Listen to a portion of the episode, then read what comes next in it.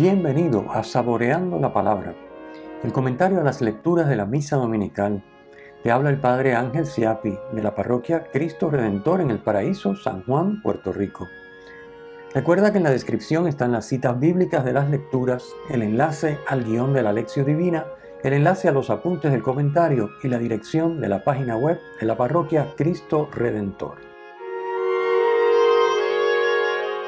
En el nombre del Padre, del Hijo y del Espíritu Santo. Amén. Oh Dios, que has puesto la plenitud de la ley divina en el amor a ti y al prójimo, concédenos cumplir tus mandamientos para que merezcamos llegar a la vida eterna. Por nuestro Señor Jesucristo, tu Hijo, que vive y reina contigo en la unidad del Espíritu Santo y es Dios por los siglos de los siglos. Amén. Domingo vigésimo quinto del tiempo ordinario, ciclo C. Las lecturas hoy vuelven a traer el tema del dinero, que reaparecerá nuevamente también el próximo domingo, domingo 26. Comencemos con las lecturas. La primera está tomada del profeta Amós.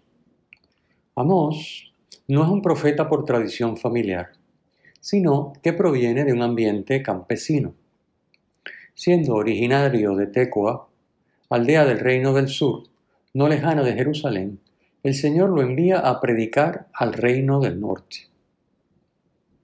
Así, se convierte en portavoz de, portavoz de Dios. Su predicación abarca dos temas principales.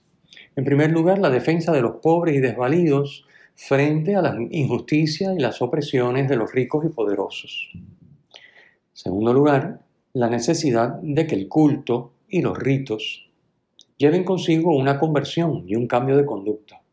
No se puede tolerar que sean solamente algo exterior que encubra los abusos de los ricos y poderosos. Así que están relacionadas estas dos, estos dos temas del profeta Amós. Un culto que no puede ser simplemente apariencia, tiene que conllevar un cambio de vida, una conversión y sobre todo para el tema de los ricos y poderosos que oprimen a los, a los pobres y a los desvalidos, cosa que él denuncia.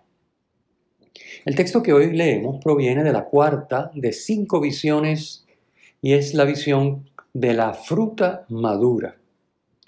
Como la fruta madura está lista para ser consumida, así Israel está listo para ser devorado por el castigo de Dios, que no tolera llamas la explotación de los pobres y humildes. Los versículos 4 al 7 presentan ejemplos de esta explotación, que es fruto de la codicia y del deseo desmedido de lucro, que hace a los ricos cada vez más ricos y a los pobres cada vez más pobres. Los ejemplos son los siguientes. Los ricos, los poderosos, no aguantan esperar un día sin comercial, aunque sea un día de fiesta sagrado en el que no se permite el trabajo. El sábado, por ejemplo, y el día de luna nueva. El día de luna nueva es el primer día del mes. Recordemos que los judíos seguían un calendario lunar.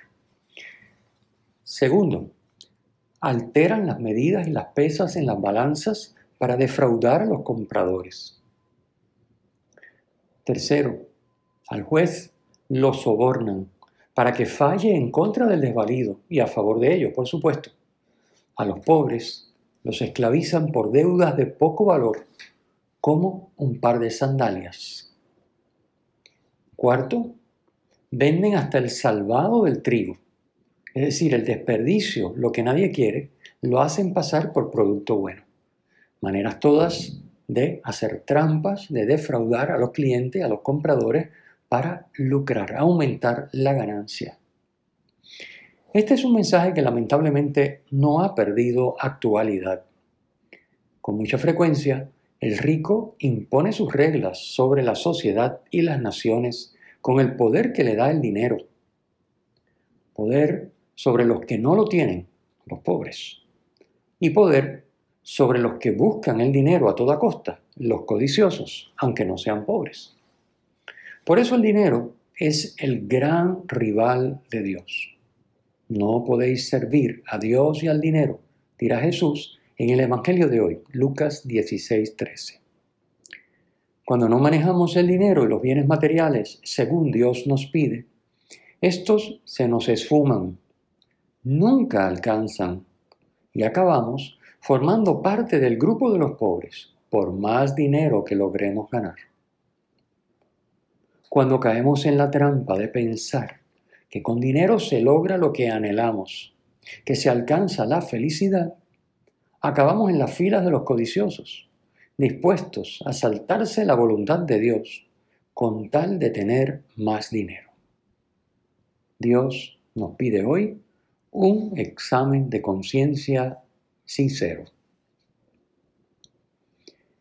En la segunda lectura está tomada de la carta de San Pablo a Timoteo.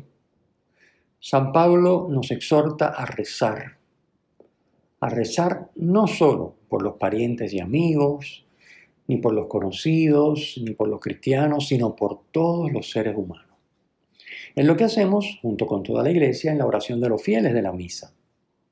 Como nos dice la ordenación general del misal romano en el número 45, el pueblo, ejercitando su oficio sacerdotal, ruega por todos los hombres. Esta es la oración de los fieles o llamada comúnmente las peticiones en la misa.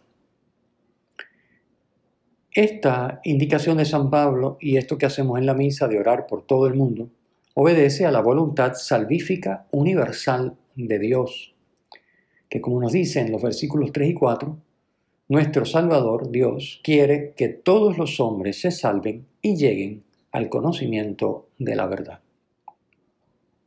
Y para recibir de Dios esta salvación, dice el versículo 5 y 6, es único también el mediador entre Dios y los hombres, el hombre Cristo Jesús, que se entregó en rescate por todos.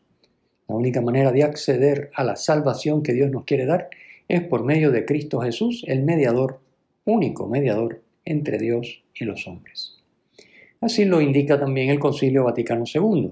En su constitución Gaudium et Spes número 10 dice, cree la Iglesia que no ha sido dado bajo el cielo a la humanidad otro nombre en el que sea posible salvarse. Pasemos al Evangelio. El Evangelio nos presenta una parábola que solo aparece en San Lucas. Un hombre rico tenía un administrador a quien acusaron ante él de derrochar sus bienes, dice el versículo 1. No se dice que verificara la acusación para comprobar si era cierta o no. Sin embargo, una vez que el amo toma la decisión de despedir al administrador, con razón o sin ella, la parábola no lo deja claro, el plazo está fijado para que éste abandone su puesto y pierda sus poderes. Así es también con nuestra vida. El plazo de nuestra vida está fijado por Dios.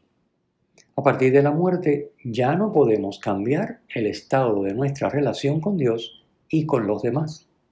Por eso tenemos que actuar con premura como el administrador de la parábola. Esta es una de las enseñanzas.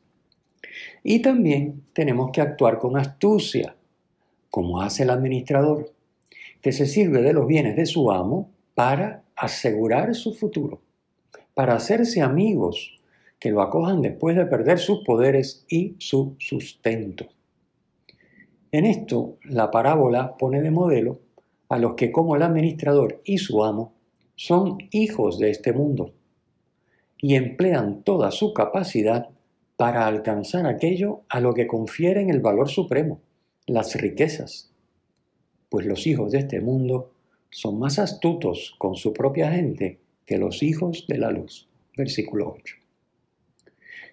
Si para nosotros Dios es el valor supremo, así debe ser no deben ser las riquezas ni ninguna otra cosa, debe ser Dios, el valor supremo. Debemos trabajar con premura y astucia como el administrador para alcanzarlo. Expliquemos un poquito qué fue lo que hizo el administrador con este cambio de recibos, de las cantidades en los recibos. Lo que hizo el administrador fue eliminar el interés que se cobraba por la deuda y que normalmente no se registraba en un documento aparte, sino que se incluía en un solo recibo por el total de la deuda. Una deuda por 50 barriles de aceite a un interés del 100%, que no nos debe extrañar, porque en aquel momento los intereses eran de usura. Una deuda de 50 barriles de aceite a un interés del 100% resultaba en una deuda total de 100 barriles. Al cambiar el recibo de 100 por uno de 50, el administrador lo que hace es perdonar el interés al deudor. Este interés de usura era legal, pero claramente injusto. El amo se enriquecía a costa de injusticias y su administrador era quien las ejecutaba. Era tan injusto como su amo. El administrador usó astutamente la lógica del mundo para desquitarse de su amo y a la vez asegurar su futuro, como hemos dicho. Aunque le hizo un bien a los deudores de su amo, su intención no era esa, sino asegurar su futuro. Él hizo un bien, pero su intención era egoísta.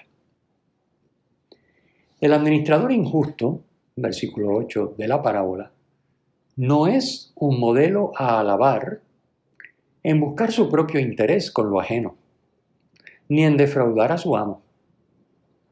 Lo es solamente en manejar el dinero no como fin, sino como medio, haciéndole con él un bien a los deudores de su amo para asegurar su porvenir, ganándose amigos con el dinero de iniquidad como dice el texto. Es en esto último que debemos imitar su comportamiento, asegurando que nuestro futuro sea la vida en comunión con Dios. Nos puede chocar que se alabe al administrador injusto, que el mismo amo que ha sido defraudado por él lo alabe, pero es una manera de indicar que también para nosotros lo que hay que imitar en el comportamiento es la astucia y la premura con la que supo valerse de lo que no era suyo para alcanzar la seguridad en el futuro. También nosotros debemos, como ya hemos dicho, utilizar astucia y premura para, manejando lo que no es nuestro, los dones que son de Dios, alcanzar nuestro destino futuro, que no es otro que la comunión con Dios. Los cristianos tenemos que manejar los bienes y el dinero como medios para amar, para buscar el bien de los demás. No por razones egoístas como el administrador, sino por un genuino interés y amor por el otro. Buscar el bien de los demás de modo que luego de esta vida aseguremos el futuro. ¿Cuál es nuestro futuro? Que nos reciban en las moradas eternas, en la comunión con Dios. Es lo que recalca Jesús al decir Ganaos amigos con el dinero de iniquidad, para que cuando falte os reciban en las moradas eternas. Versículo 9.